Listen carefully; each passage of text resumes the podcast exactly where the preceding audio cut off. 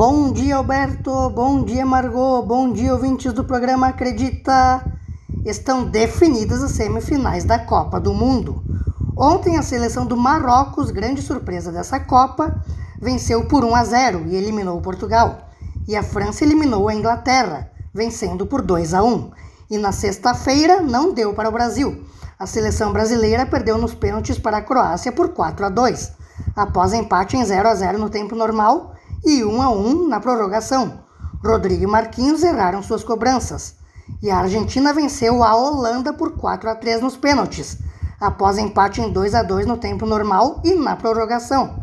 As semifinais ficaram assim: Argentina e Croácia, terça-feira às 4 horas da tarde, França e Marrocos, quarta-feira às 4 horas da tarde.